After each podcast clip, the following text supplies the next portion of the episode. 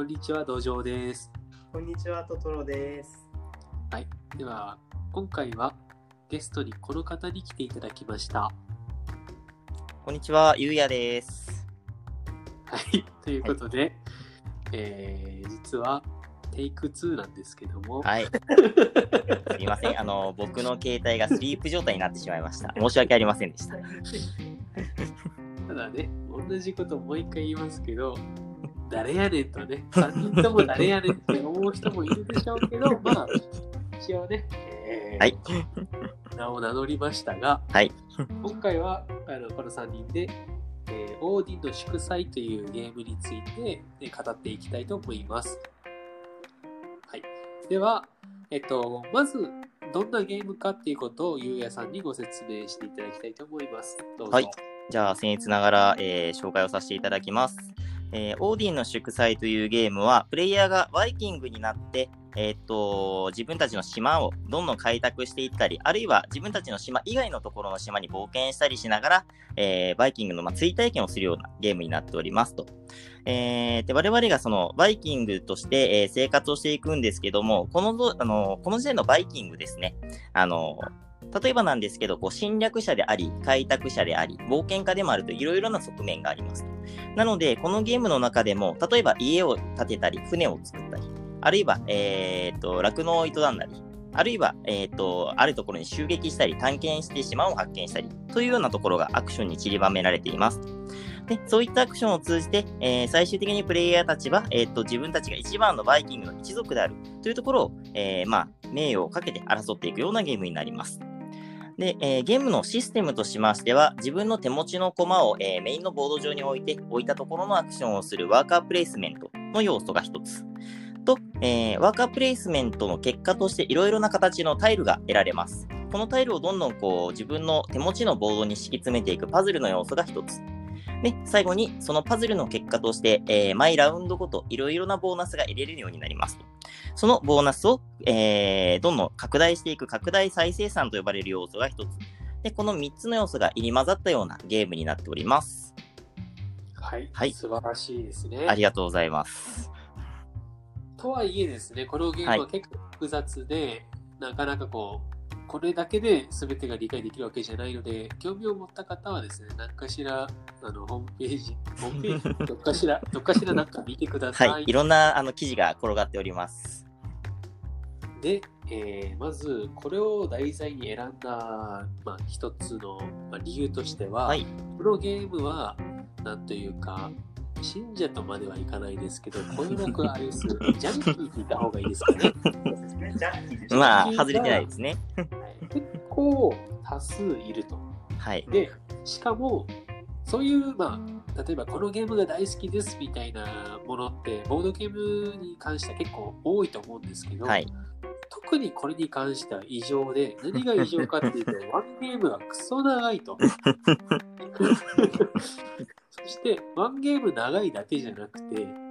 準備も片付けも大変。はい。長いですね。もカードもコマもたくさんですから。はい。300を超える道具を使ってのゲームですからね。そりゃ、そりゃ長くもなりますよ。ですので、そのものすごく重量感のあるゲームを何回もしちゃうという、その中毒性というかですね、そこがやっぱ他のゲームと異なるところでもあるということで、このゲームについて語っていきたいと思いますが、はい。えーまず率直にですけど、はい。このゲームの魅力っていうのを語ってください。魅力、うーん、そうですね。こうちょっと、ひとまとめにするのがすごく難しい要素ではあるので、あるのと、あと、まあ、ゲームの魅力自体がこう人それぞれ見方はあるので、あれなんですが、はい僕の場合だと、えっ、と、まあ、思い入れ補正がすごく高いところがありますね。っていうのも、あの、福岡にこうしてきて、実はまだあの2年ちょっと経ったぐらいなんですけど、あの、まだそうなんですあまだそうなんですよ。あの、在在服10年みたいな雰囲気出してますけど、そうですねまだ2年目です。でちょうどこっちに来て、2、3ヶ月ぐらい経った頃ですかね。あのー本当に、それこそ土壌さんのツイツイートかな？を見て、なんか オーディの祝祭っていうのをやったみたいなので、ボードを見たら、もうなんかびっしり物が並んでるボードが写真に写ってたんですね。はいで、おこれめちゃめちゃ面白そうやんと思っていろいろ調べてて、あ、やっぱり面白そうやんってなった後に、あの、オープン会、その頃だとあの、シュピールっていうオープン会がちょうどやってたんですけども、そこで、えっと、実際に立ちますよって言って募集があって、あの、こう思わずこう、ツイッターで全然知らない、それを土壌さんなんか顔も見たことなかったにもかかわらず、僕参加したわけなんですよ。そうですね。はい初対面です。はい初対面で、With オーディの祝はい、祭ウィズオーディンですね。これは思い出のゲームですね。はい。で、しかもその、まあ、事前調べしてて面白そうだなとは思ってたんですけど、実際に遊んでみて、さらにその期待値を大きく上回るぐらい面白かったんですね。なるほど。はいで、そこから、あの、あれよあれよとのめり込み、2週間後には拡張込みで全て買い、で、3ヶ月後にはプレイ回数がソロプレイ含み100回を超え、やばい。やばい。100回を超えあれですね、あの、一時の間なんですけど、5時半に業務が終わって、6時半ぐらいには全部家に着いて片付いた後に、ソロプレイを1日3回やるっていうのを過ごしてましたね。修行です。修行でしたね。いや、まさにジャンキーですいや、まあね、あの、ポテチみたいなもんですよ。あの、片手間にね、ちょっと食べたくなるじゃないですか。うん、でもポテチ一袋2時間かからないんですね。ちょっと2時間かかるポテチは異常ですからね。まあまあまあ、まあそれぐらいちょっと思い入れがあったのが、僕個人はすごく強いのと、あとゲームとしてもやっぱりこう、毎回やって、まあ思い通りにいかない部分がすごく多いと、まあ、反面、計算通りに動かして、こう、点数がしっかり期待値ぐらい伸びるみたいな、そこの計画性がすごい僕は、計画性とランダム性のバランスがすごい好きなので、なんか毎回同じ展開で動かしてみても結果が違うっていう、その、開けてみるまで詳細はわからないよっていうような感じのゲームっていうのもすごい魅力的なところかなと思います。そうですね。はい。実際このゲームは、あの、狩猟というか、襲撃したりとか狩りを行ったりするときにダイスを使うんですけど、その運の要素に頼る部分っていうのは少しあるんですが、それ以外は運要素ないじゃないですか。そうですね。計算で逆算すればかなり動けるかなというところですね。そして狩りはしないならしないでもできますので、はいこのゲームできますね。で仮に頼ってもいいし頼らなくてもいいし、はいこれをしてもいいししなくてもいいししっていうふうになんかこう点数を稼ぐ方法がいっぱいあって、はい本当それぞれこう性格が出るというかそうですね。性格はかなり出ますね。なおかつ同じ人であったとしても、まあ、今回はこれしようあれしようっていうふうに、まあ、リプレイ性って言いますかね、変わってくるのでそこがやっぱりなんかな何回もしたくなる要素の一つであり、はい。なおかつ、なおかつ、あのーなんていうか、運の要素が入らないプレイができるにもかかわらず、うまくいかないっていうのですね。が、。わけわからないんですよ まあ、わけわからないといえばわからないですね。このゲーム、あの、いわゆる、えー、なんていうかな、た他の人と、ソロプレイもそうかもしれないけども、他の人とプレイをするときですが、はあんまりその邪魔をするというか、邪魔をするされるっていう関係になりにくいじゃないですか。そうですね。まあ、ワーカープレイスメントでいうと、このプレイスメントスペースが、はいまあ、尋常じゃないですからね、数が。はい。だからやりたいことを、その時にできないってことはあったとしても、なんか、じゃあこっちしよう、じゃあこっちしようがいっぱいあるので、そんなに邪魔をするっていう感覚じゃないと思うんですが、それでも、なぜかうまくいかないっていうか、なんて言いますかね。なん、なんかこう、歯車がきちっと合うみたいな経験が少少ないんですよね。そうですね。なんか、結果開いてみたら、なんかうまくいってない、期待値よりいってないみたいなことはよくありますね。はい、そこに謎謎っていうかこのゲームの、ま、麻薬成分が入ってるんじゃないかなと思う そうですね。もう一回やったら次こそ期待値通り動けそうだけど、まあダメだったみたいなことの経験の方がやっぱり割合はすごく多いゲームになりますね。あそれは確かに何回もやりたくなるというか、あの、わかりますね。次への期待にかけてやっちゃうギャンブルいや、そうですね、本当に。あの、パチンコとかと、僕やらないですけど、パチンコとかと感覚は似てるのかなと思います。そうですね。はいはい。ね。で、今日ちょっと、まあ、実はそのゆうやさんにはい会う前に、そのトトロさんとちょっと話をしてたんですけど、はいはいこのゲームの特徴の一つとしては、まあ、さっきも言ったけど計画性って言ってましたけど、あのゲームしないときゲームしないとき。しないとき、要するにプレイ前の段階、はい。もしくはプレイ後すぐでもいいんですけど、ああああしようかな、今度はとか、次あれしてこうしようかな、これを取ったらこうだろうな、みたいな攻略法みたいなのを考える時間長いでしょ。ハマってた時とかハマってたときは、長いっちゃ長いんですけど、あの、ちょっと僕がそこら辺特殊な人なのか、今日はこれで行こうっていう日の単位で決めることが多かったんですね。なので、まあ、それをこう、業務中とかのちょっと空き時間にぼーっと考えてた時期があったんですよ、それも。あ、だからそそのことですよ。ああ、まあ、そのことそこ、まで込みなら長いです。かなり長いです。そうですねあのつまりプレイをしない時も、い、くらでも戦略ああ、そうを考えられる。ですね。本当に業務中に正方形のあの 10×10 マスのタイルとか書いてやってましたもん、しばらく。これ違うなーって言って。その、なんていうか、研究というか、妄想というか、なんかゲームし触ってない時に想像する時間が長いゲームって、すっごいこうワクワクするいやじゃない、ですか。実際ワクワクしますね。そして実際やってみて、なんかこう、自分の気持ち、流行る気持ちと合わない場面みたいな。ちょっとこう、あれですね、多分うまくいかないフラストレーションがスパイスになってる。そうですね。ただそれでも必ずそのパズルっていうかあのパズルのとこ面白いと思うんですけど、ピースがいっぱい出てきてそれをうまくはめられるじゃないですか、ななる時に、その時のドーパミンですよね。パチッとハマってる気持ちいい。あの美しい自分のボードができた時のこの気持ちよさがたまらないっていうのはありますね。ああ、もう今日の俺は天才すぎると思いながらやってましたね。ここでですね、あのまあボーディー面白いという話ばっかりしても、そうですねで終わっちゃうので、ここら辺でちょっとダメなところとかなんかなんですかね意見のぶつかり合いがないと面白くないですね。話終わっ確かにちゃうんそうですね。なんかないですかね ダメなところ。うんそう、そうですね。ダメなところ C っていうなら、ちょっとあのシステムというか、まあ持ってる人じゃないとイメージのつきにくいところになるんですけど、あのーはいこのゲーム、探検っていうアクションをすると、もともと持ってる自分の島以外に追加の島がもらえるじゃないですか。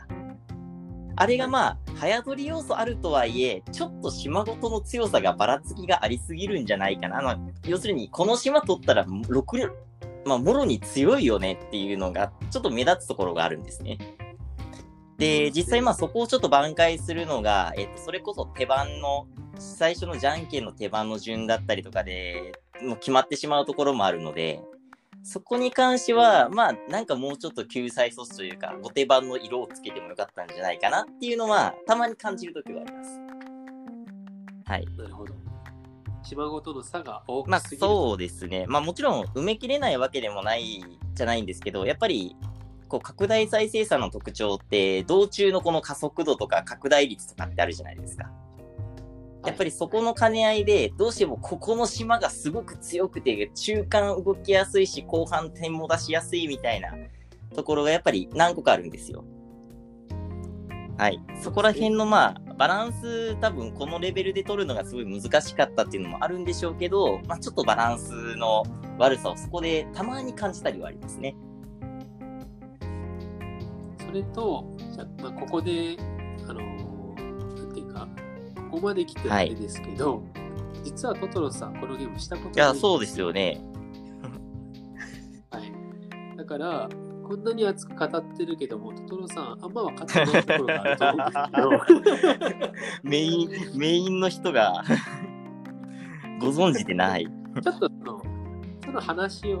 まあでも、それでもですね、一応ボード見たことありますし、あのー、まあその話はよく聞くと思うんで、トトロさんからの意見そうですね。ちょっと持た持たざる者、せざる者の意見っていうのもね、ちょっと聞かないとダメだと思うんでね。はい。なるほど、なるほど。えっと、自分としてはですね、えっと、この、えっと、ゲームを作った方は、ウベ・ローゼンベルクという方ですけど、はい、その、まあ、ウベ様とか呼ばれたりしますけど、ウベ様のゲームがですね、どうも、えっと、苦手な部分がありまして、それがですね、えっと、特に苦手なのが、よく、あの、カードをドラフト、えっと、カードをみんなで回して選んでいく。はい時ととかあとそのカードにいっぱい文字が、まあ、テキストが書いてあるっていうところが、えーと、ちょっと苦手意識を持ってるんですよね。はい、はい、それもおそらく、えーとまあ、早取りの部分になってくるとは思うんですけど、はい。えーと、でもあのそういうところでですね、えーと、すごく苦手意識が強くてまた、えーとえー計画性を持たずにやるのが特に好きなんですね、自分と。その、えっと、場面場面に合わせて、えっと、計画を練り直していくとか戦略を練り直していく。のが好きなので、えっと、あらかじめこういう流れでいこうっていうよりは、こういう場面になったからこういうことがやりたいとか、えっと、そういったところが好きなので、ちょっと、えっと、話を聞いてる、まだプレイはしたことないので、はい、話を聞いてると、えっと、自分に合わないのかなって思う時がありますね。やっぱりあの結構計画は、えっと、なんていうんですかね、他人数でやればやるほど崩れていく感じではあるんですか？うん個人的には致命傷にならない程度には崩れることはあると思ってます。あのダメージで言うと100の体力に対して30ぐらい持っていかれるぐらいですかね。はははじゃあまあちょっとこうあれですねあのかすり傷ないけどもまあちょちょっとコントロールあ改めないとこのまま引きずっちゃうぐらいかなっていう傷を負うことはありますがやっぱりその場その場でこうしのいでいかないといけないっていうようなそのトトロさんのおっしゃるようなその場のこの起点みたいなところっていうのは確かに薄いかもしれないですね。なるほど。でもなんかそこがまた多分 難しいっていうかを生み出すところにも多分なってますよね。あの気持ちよさにつながる部分ではそうですね。あの自分の期待値に対してこうちゃんと結果が出るかっていうなんか数式解いてるような気分になるっていうのはあるかもしれないです。はい。なるほどね。まあ私はそう思いますけど。ぶっ込みますね。あまあ、でも、その、えー、っと、まず、トトロさんが言ってたみたいに、あの、宇部に限らずですね、あの、能力差があるカードが、ものすごく数多いじゃないですか。はい、ユニークなカードが。はい、でそれって知識差が結構出ますよね、まこういうカードあるとかないとか知ってるかどうか。そうですね。事前の情報どんだけ入ってるかっていう差は出ますね。その知識差が出るゲームっていうのを、そもそも私はあまり好まないんですけど、あ経験差と知識差ってちょっと違うじゃないですか。はい、なんとなくわかります。経験差が出るのはちょっと当然なんですよ。はい、ゲームだから。しかもボードゲームって結構深いから、はい、一回聞いてすぐできるみたいな人が少ないですからね。ただその知識差に関しては、なんか、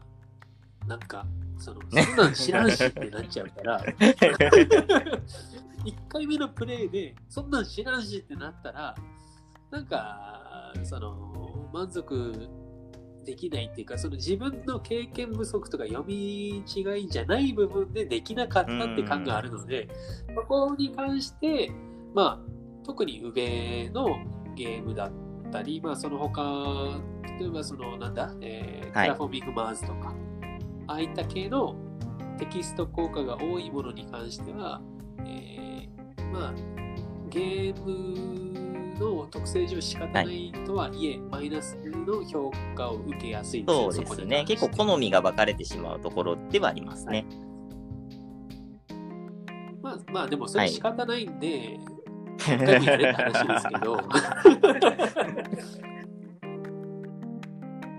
とは、そうですね、このゲーム語る上では、ましたっけ？なんか、ああ、そっか。計画性、はい。性がどっか。これはだから特にこのゲームに関しては初心者とその上級者が一緒にやっちゃいけないああ、それは確にかにありますね。初心者同士の方がそれはそれで計画性がないからこそ何すりゃいいかわからんっていうか自由度が高すぎて何すりゃいいかわからんから、うん。ああしようこうしようって悩むところに関してはそれは面白さにつながる悩みかなとは思います、うんだから初回プレイの面白さはあると私は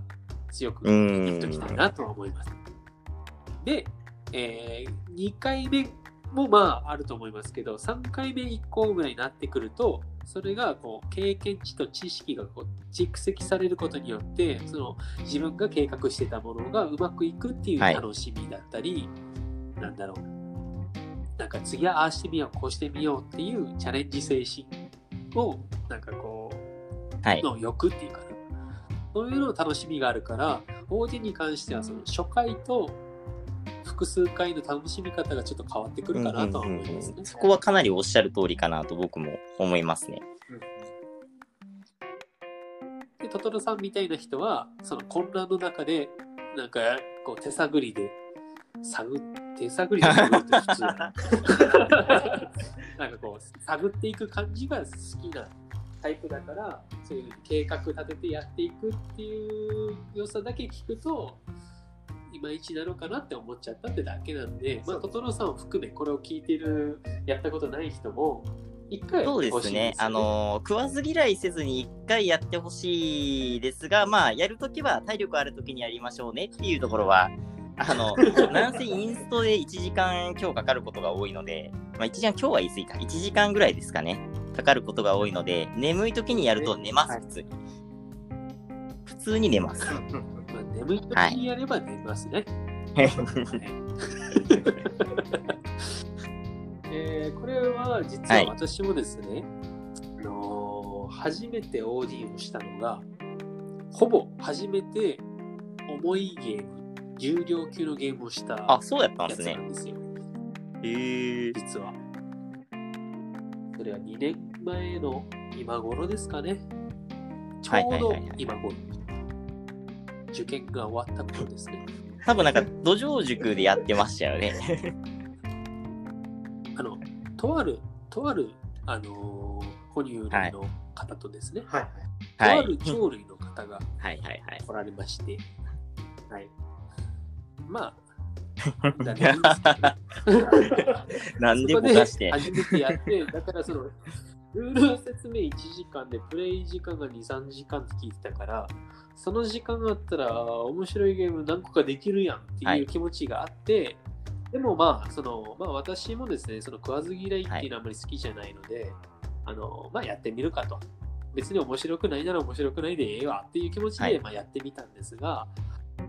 まあ、その、なんていうかですね、ダウンタイムっていうものがありまして、他の人がプレイしてる時間、自分がすることなくて暇だなみたいな時間っていうのが意外と少ないっていうのが、このゲームどうでもあるかなと思います。っていうのも、ピースを自分のボード上にはめるときに、ああしよう、こうしようみたいな考えたり、あれを獲得したらこうしようかな、ああしようかなって考えられるんで、そういう意味では、その手持ち無沙汰になる時間っていうのは少うないんかなと思います。そうですね。まあ自分の盤面で見る部分がかなり多くはあるので、そこを考えてる間に知らん間に、あ、自分の手番だっていうのは、割と僕も経験がよくありますね。まあ、そういうわけで、結局このゲームははい中毒性が高いということでですね。はいそしてその、その中毒者が福岡いる？そうですね。なんか、福岡はオーディニストが多すぎる気がせんでもないですね。ですねなんかこう、パッとなんかね、はい顔が思い浮かんだもまず最初に思い浮かはいあの人ですねあの人でしょあの人ですけどね。そうですね。まあ、いずれその方にもですね、多分僕よりも熱く語ってくれる方だと思いますので。まあね、誰って思いますけどね。これまあは知らない人が聞けば誰やねん誰やねんが、もう知ってる人が聞けば、うん、半分ぐらいは多分見当ついてると思いますね。リスナーの。はい。まあ、というわけで、ここぐらいでオーディそう会を終わろですねちょっとうと思いますけどね。あの言い言いたいことははいっぱいありますけど、まあ、それをやってもらうよりも、あの僕と遊んだ時にあの OD に一緒に遊んでくれればなんぼでも語らせていただきますので、ぜひまたあの同作の機会があればあの、喜んでお持ちしますというところを一つ宣伝させてもらえればなというところです。はい。はい。というわけで、今回の、何ですか？オーディの祝祭について語ろうの会はですね、はい。ないということで、さよなら。さよなら。ありがとうございましたありがとうございました。